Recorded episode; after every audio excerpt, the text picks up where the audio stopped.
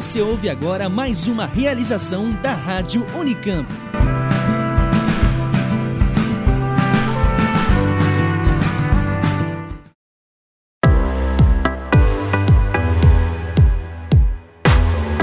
Bem-vindos ao podcast do Unicamp Ventures, o grupo das empresas filhas da Unicamp.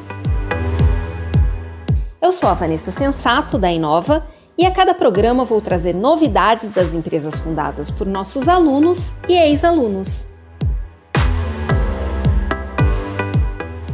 O tema desse terceiro episódio é a captação de investimentos para startups. Conseguir os aportes necessários para investir em pesquisa, mão de obra e marketing são um desafio para quem está começando a empreender. Hoje, nós vamos falar sobre um dos programas mais importantes que atende empresas nascentes de base tecnológica do estado de São Paulo. O programa Pesquisa Inovativa em Pequenas Empresas, o PIP-FAPESP, que apoia micro, pequenas e médias empresas do estado de São Paulo no desenvolvimento de pesquisas científicas e tecnológicas. Dependendo do tipo de chamada, as empresas contempladas podem investir em material permanente, de consumo e até serviços de terceiros. Para conversar sobre esse assunto, nós vamos conhecer duas empresas filhas da Unicamp que já foram contempladas no PIP. Representando a BioInfood, está com a gente o Osmar Neto, doutor em genética biomolecular pela Unicamp e cofundador da empresa. E representando a S Cosméticos do Bem, nós convidamos Soraya Alcatibe, doutora em Biologia Molecular e Funcional também pela Unicamp. Ela é CEO e fundadora da empresa. Olá, Osmar. Olá, Soraya. Obrigada por aceitarem participar desse podcast. Sejam bem-vindos. Obrigado, Vanessa. É um prazer estar aqui com vocês. Agradeço o convite. Bom, primeiro, Vanessa, é um prazer estar aqui com você. Obrigada pela oportunidade. Muito bom conversar da coisa que a gente mais gosta, né? Para começar essa conversa, a gente vai fazer um pitch. Osmar, conta pra gente, o que é a BioInfood? Bom, Vanessa, a BioInfood é uma startup de biotecnologia focada no desenvolvimento de leveduras. Né? Então, leveduras é o comumente é, chamado de fermento biológico, que a gente usa para fazer pão, cerveja, vinho e etc.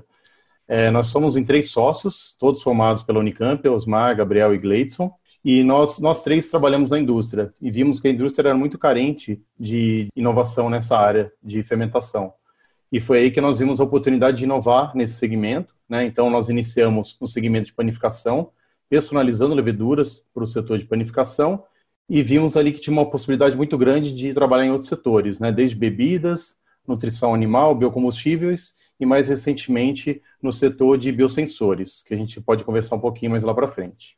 Não, ótimo. A gente está bem curioso para conhecer um pouquinho mais a respeito de todas essas possibilidades aí com vocês, né? Soraya, conta pra gente, o que é a S Cosméticos do Bem? S Cosméticos do Bem é uma Realtech. Ela nasceu com o propósito de desenvolver cosméticos inovadores, verdadeiros, com impacto positivo na saúde, bem-estar e meio ambiente e contribuir para um mundo mais belo e justo.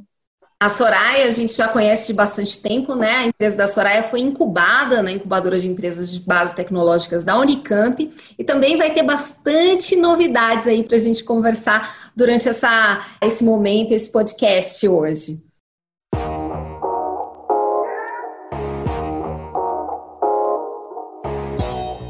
Nós vamos começar essa conversa com o Osmar, que está com o projeto PIP em andamento na fase 2. Osmar, antes de vocês fundarem a startup em 2018, vocês e seus sócios trabalharam em outras empresas, certo? Hoje vocês empreendem no desenvolvimento de leveduras para a indústria, né? E inclusive aí com aplicações até para o coronavírus. Ah, mas quando vocês começaram, né? Quando é que vocês perceberam que vocês poderiam aliar o conhecimento que vocês tinham para empreender no ramo? Perfeito. É, eu e o Gleidson, nós trabalhávamos numa indústria de, de, biocombustíveis, né, que usava levedura, e o Gabriel trabalhava na, numa empresa de fabricação de bebidas, à base de fermentação também. Né, o Gabriel, na, nessa época, ele já tinha saído dessa, dessa empresa, ele já estava trabalhando como consultor, e eu e o Gleidson estávamos trabalhando nessa empresa de biocombustíveis, mas nós vimos que a gente podia fazer muito mais do que nós vimos fazendo nessa empresa, né? A gente simplesmente estava seguindo ali alguns protocolos, né? E, e, a gente tinha muito interesse em trabalhar com alimentos, né? E aí foi então que nós encontramos o Gabriel e conseguimos associar essas duas expertises, né? Eu e o Gleidson nessa parte de biologia molecular, genética de leveduras, e o Gabriel nessa parte de bioprocessos. É, então, nesse momento, a gente começou a ter algumas discussões, inclusive lá no, na Funcamp, a gente viu algumas reuniões ali no café da Funcamp, bastante reuniões ali de tarde, e nós foi aí que nós é, desenhamos um, um, projeto, né, um, uma interação que era fazer uma, uma, a levedura como uma plataforma biotecnológica, ou seja, ela podia ser uma, uma plataforma que ela poderia ser usada em qualquer segmento. Aí nós escrevemos o projeto PIP da FAPESP e submetemos o projeto, né? E aí a partir do momento que esse projeto foi aprovado, né? Eu no meu caso eu, eu, eu, eu pedi desligamento da, da, empresa que eu vinha trabalhando. O Gleidson era, era pós-doc da Unicamp, né? então ele também se desligou da, da, da Unicamp nesse pós-doc e foi aí que nós fundamos a BioInfood no, no momento que o nosso primeiro PIP da FAPESP foi aprovado. Quer dizer que vocês, na verdade, prepararam, uh, tiveram essa fase de transição, né? Que vocês prepararam uh, para pedir o PIP e a partir de que o PIP foi concedido, vocês tomaram a decisão de colocar mais energia na empresa, né? E se desligar dos seus empregos e projetos anteriores, é isso? Isso, isso. A gente, como, como empresa de biotecnologia, né, nós não conseguimos ter uma remuneração imediata, né? É, nós temos que primeiro desenvolver o produto, né? Esse produto leva um tempo. Então, esse PIP 1 da FAPESP é justamente para isso. Então, é validação técnica da sua ideia. Então, nesse período de nove meses, nós validamos a nossa ideia, vimos que realmente era efetivo, e foi aí que nós seguimos, nós tivemos mais certeza ainda que a empresa fazia sentido, né? O mercado também viu a evolução da empresa, a evolução da tecnologia, e foi aí que nós hoje nós estamos 100% focados nessa, na, na BioInfood, né, na empresa. Vocês acabaram de fechar um acordo com o Itaú e uma parceria com a Unicamp, certo? Para o desenvolvimento do protótipo para um teste rápido de coronavírus baseado em fungos. Como é que esse aporte inicial do PIP permitiu que vocês chegassem aí onde vocês estão hoje?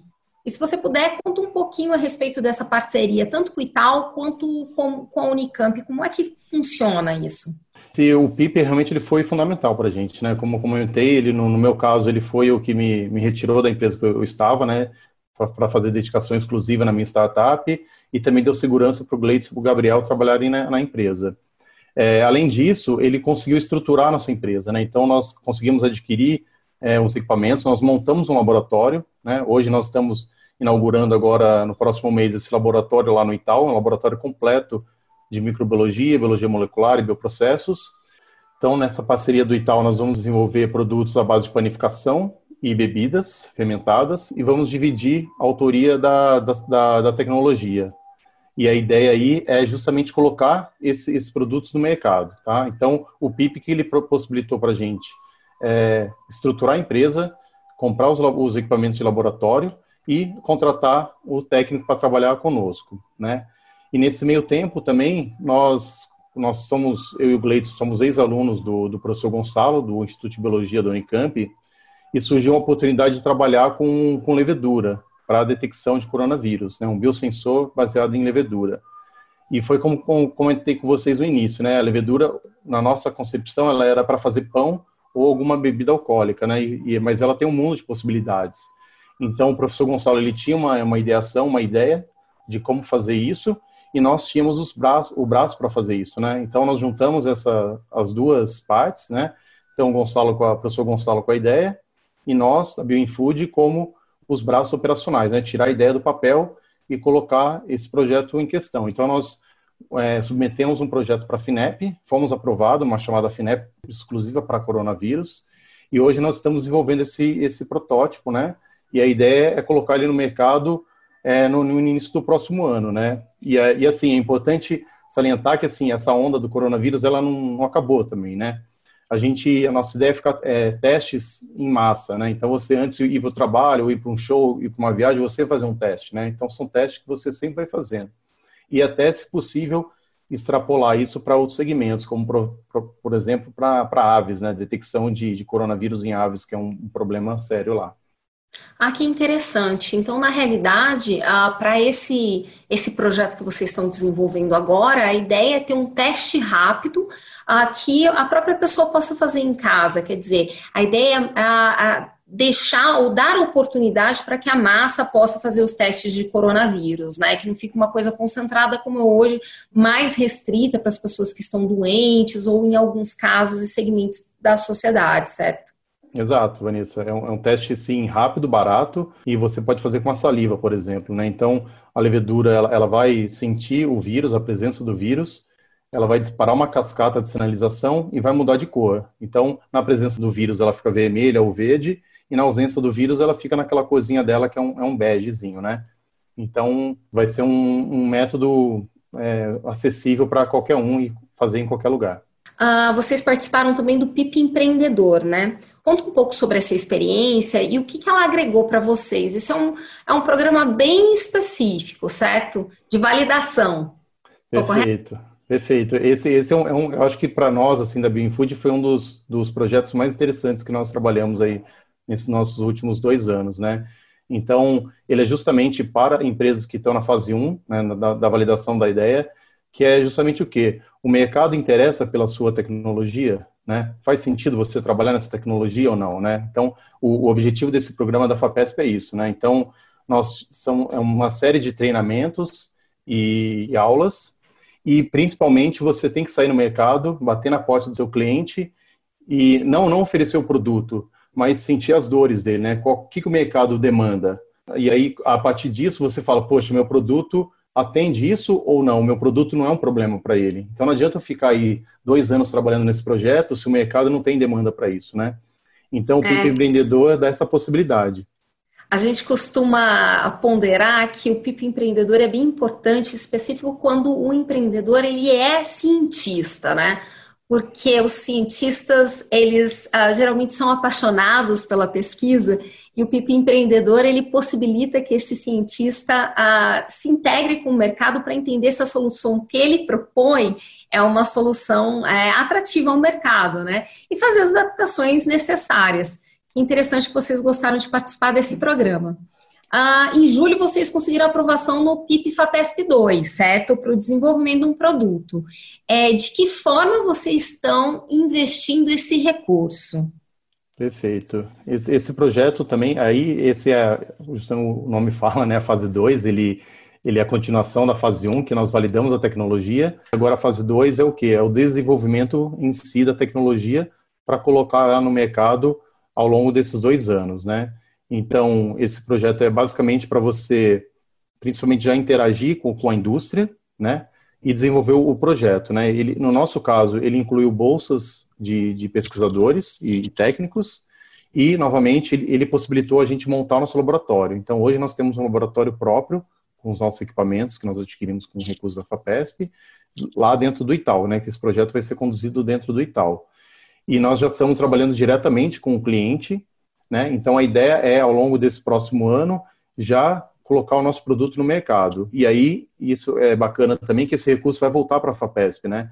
Porque parte do, do, dos royalties do nosso, do nosso produto volta para a FAPESP. A FAPESP também tem titularidade disso, né? Então, realmente, é um fomento, a FAPESP fomenta a startup e depois a FAPESP, a startup retorna esse recurso para o Estado, né? Então, é um, é um negócio, é um, um ciclo, assim, muito interessante. É um ciclo positivo, né? Exato. É, Osmar, Osmar, eu queria comentar com você, queria que você comentasse, né, é, com algumas dicas para como garantir a saúde financeira das startups, em específico essas startups que a gente está comentando aqui, que são empresas ah, de base tecnológica, empresas baseadas em ciência. Então, assim, ah, quais são as suas dicas para garantir a saúde financeira nesse tipo de empresa? Ótimo. É, eu acho que, assim, primeiramente, é planejar bem né, o início do projeto, né? Então, esse é um recurso da FAPESP, é, ele não, não, é o que vai sustentar a empresa, mas sim, ele é um, é um, é um recurso para te dar um empurrão ali para alavancar a empresa, mas não é um negócio para te sustentar. Então, planejar bem antes de você submeter esse projeto, é um projeto que demora para ser avaliado aí de seis a nove meses, talvez até mais, dependendo. E entre uma fase 1 e a fase 2 também tem um gap aí, né? Então, o, a nossa estratégia foi o quê? Foi, como eu comentei lá no início, a gente é uma empresa de biotecnologia, então não necessariamente já tem um produto pronto para oferecer para o mercado e para conseguir recursos, né? Então, nós atuamos bastante com consultoria nesse meio tempo, né? É, fazendo alguns trabalhos de consultoria, isso foi ótimo porque duas formas, né? Primeiro que remunerou a empresa para a gente pagar nossos custos fixos, inclusive comprar alguns equipamentos que a FAPESP não, não, não nos daria. E a outra, a gente já consegue interagir com, com a indústria, né? interagir com os clientes. Então, já cria aí um canal bom de, de, de interação entre eles e você já vai desenhando seus produtos para a indústria. Então, acho que são essas duas dicas: planejar bem a submissão dos trabalhos, ter em mente que isso não é um recurso que vai te sustentar e fazer, tentar fazer consultoria, tentar obter recursos de outras formas aí nesse meio tempo, até você estar com o produto no mercado.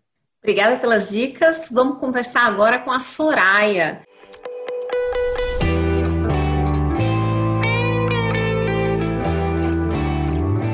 Soraya, a S Cosméticos do Bem, fundada em 2011, já passou pelas três fases do PIP. Recentemente, em setembro, um dos produtos desenvolvidos chegou aos consumidores finais, o Serum Rejuvenescedor é, que também tem propriedades cicatrizantes, né? Conta mais sobre o serum e como ele foi feito. Então, nós iniciamos a ideia, né, a validação dessa ideia é, em 2013, em parceria com o Softex e CPQBA, é, da Unicamp. E ficamos três anos validando a ideia, antes de enviar o primeiro PIP. Porque é, para você ter uma ideia inovadora, isso precisa ser feito pesquisas em bancos de patentes e tudo mais. Né? Você precisa entrar nesse mercado e receber recursos não reembolsáveis se você realmente tem uma ideia inovadora, se você tem um plano de negócios bem estruturado. Então, isso leva tempo. Nós demoramos três anos para chegar aí. Quando a gente chegou aí, a gente não tinha ideia que a gente ia conseguir um, desenvolver um produto com tantos diferenciais, né? E o que a inovação faz, né? É, esses recursos não reembolsáveis, eles permitem que a gente instale na empresa é, pesquisa de ponta, para que a gente possa, com essa inovação, expandir e brigar com grandes players, né? Então, a gente não tinha ideia que fôssemos chegar até aqui com um produto tão inovador, que tem já mostrado uma performance incrível. Em 10 dias de comercialização, a gente já triplicou o faturamento da empresa. Então, agora a gente está mais seguro para falar de tudo isso, porque antes era tudo muito sonho, muita pesquisa, né? Agora ficou concreto. Então, a gente está muito feliz aí com os resultados, com todo esse processo.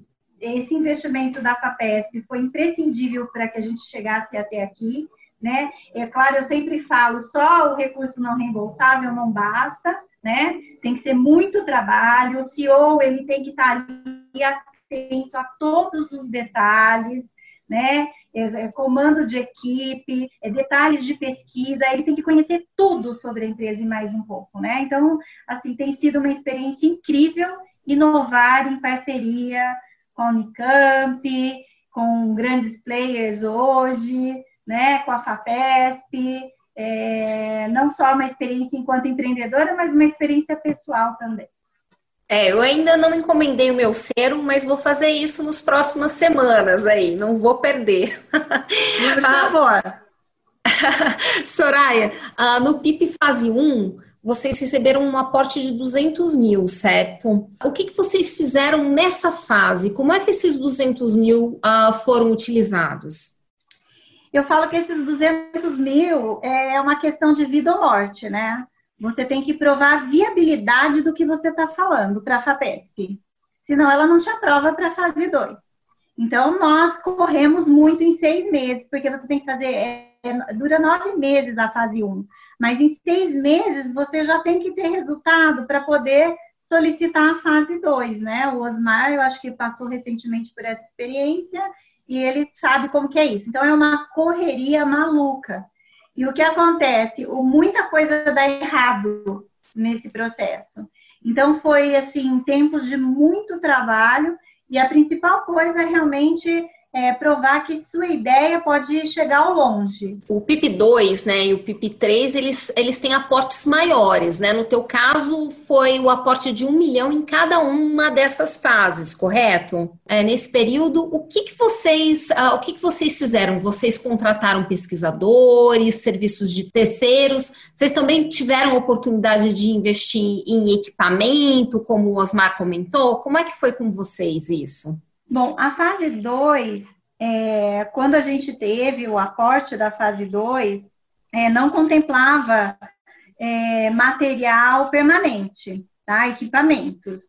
Então, a gente recebeu recurso para pagar pesquisador, para realizar, começar a realizar os testes com o produto, com as frações bioativas que a gente obtinha do processo tecnológico, desenvolver esse processo tecnológico, padronizar, avaliar se realmente o processo era escalável, economicamente viável, né? Então, são várias questões aí que envolvem o desenvolvimento de uma tecnologia para você poder implantar como um recurso mercadológico, né? É fazer a ponte com o mercado. Então, o PIP2, ele consiste principalmente nessa fase de realmente implantar tecnologia, pesquisa de ponta na empresa, investir em pesquisador e fazer a ponte com o mercado, se realmente tem a ponte com o mercado. Além do ser um rejuvenescedor, né, vocês também desenvolveram dois outros produtos, que é um ser um antiacne e também um repelente, certo? Ah, todos eles produzidos a partir dos bioativos da artemisia. Você pode contar um pouquinho sobre a relação desses produtos e qual o status deles é, para lançamento desses dois outros produtos? Então, nós optamos por comercializar o sérum por duas questões. Primeiro, a questão é, de mercado. Esse sérum é um dermocosmético e ele ocupa 67% do mercado nacional. Isso equivale é um mercado de 4 bilhões de reais, tá? Então, ele é muito interessante, ele se posiciona bem, né, nas necessidades aí em relação à parte dermatológica. Segundo, que ele realmente desloca os produtos já existentes por conta das suas propriedades multifuncionais. Então, ele é capaz de cicatrizar uma lesão é, em 12 horas, né? Então, é um, é um resultado extremamente incrível. A gente teve resultados com melasma de, em horas, né? Então, assim, em semanas a gente reduziu linhas de expressão. Isso só acontece com procedimentos invasivos, né? Que o mercado que cresceu 809% em 15 anos. Então, a gente entra com tudo aí com esse sérum rejuvenescedor, que inclusive ele apresenta também propriedades de equilibrar o microbioma cutâneo, evitando o desencadeamento de acnes, né? Então, mas a gente tem um sérum ainda mais eficaz, que é um antiacne específico. Ele ocupa um nicho melhor, menor de mercado, então ele ficou para segundo plano, vamos dizer assim. No caso do repelente, a gente passa por barreiras é, de legislação, né? A questão das barreiras legislativas com a Anvisa. É, o processo é longo e ele ainda está em aprovação na Anvisa, né? Então, assim que ele tiver aprovação, a gente vai pensar num parceiro para comercializar. Nós tivemos vários players interessados em comercializar o repelente, mas dentre esses três produtos que a gente desenvolveu, né, a partir dessa tecnologia, o repelente é o economicamente menos viável, vamos dizer assim. Isso também tem que ser ponderado aí é, para chegar no mercado e você não ter é, prejuízos maiores. Mas o interessante de todo esse processo é que nós desenvolvemos apenas três produtos, mas a tecnologia ela permite o desenvolvimento de uma infinidade de produtos. Isso que é incrível. Todos esses produtos, eles são, foram criados a partir da, de, de processo de extração da artemisia, certo? E agora, tal como o Osmar, você Sim. também vislumbrou uma aplicação para trabalhar com o coronavírus, né? Você vem trabalhando com o Senai Inovação nesse projeto. Conta para a gente como foi esse processo de adaptação de tecnologia para trabalhar nesse novo, nesse novo mercado e também você tem um novo, um, um, novo parceiro, né? Antes você vinha trabalhando com a Unicamp e agora você está trabalhando com o Senai Inovação. Conta um pouco como é essa relação. Para você fazer pesquisa de ponta na empresa, você precisa de recursos não reembolsáveis, principalmente no Brasil, e para uma empresa de Realtech tá? Então, assim, sucesso rápido para uma empresa desse perfil é, são 10 anos, tá? Então, esse é a previsão do sucesso rápido. Então, a gente depende de recursos não reembolsáveis para poder seguir. Então, o Senai abraçou o nosso projeto agora, nesse momento, para combate ao Covid-19. Nós já testamos em parceria com o Laboratório de Virologia da Unicamp, com a professora Clarice Weiss Arns, que é uma pessoa incrível também, que está com a gente. E a fração bioativa, uma das frações bioativas obtida por essa tecnologia, ela inibiu 99,9% do coronavírus. E agora nós estamos na fase de estudar os mecanismos e aplicar num possível produto. Quer dizer, nesse caso, é um fármaco.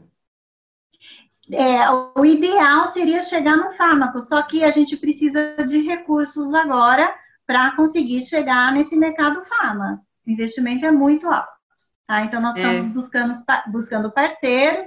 Então, nós estamos na fase BioSprint da Biotectal e também na última fase de, de avaliação com a Fundepar, para que a gente possa seguir aí com todo esse, essas, todas essas possibilidades aí bons resultados e o prognóstico de melhores resultados ainda no futuro, hein, Soraya?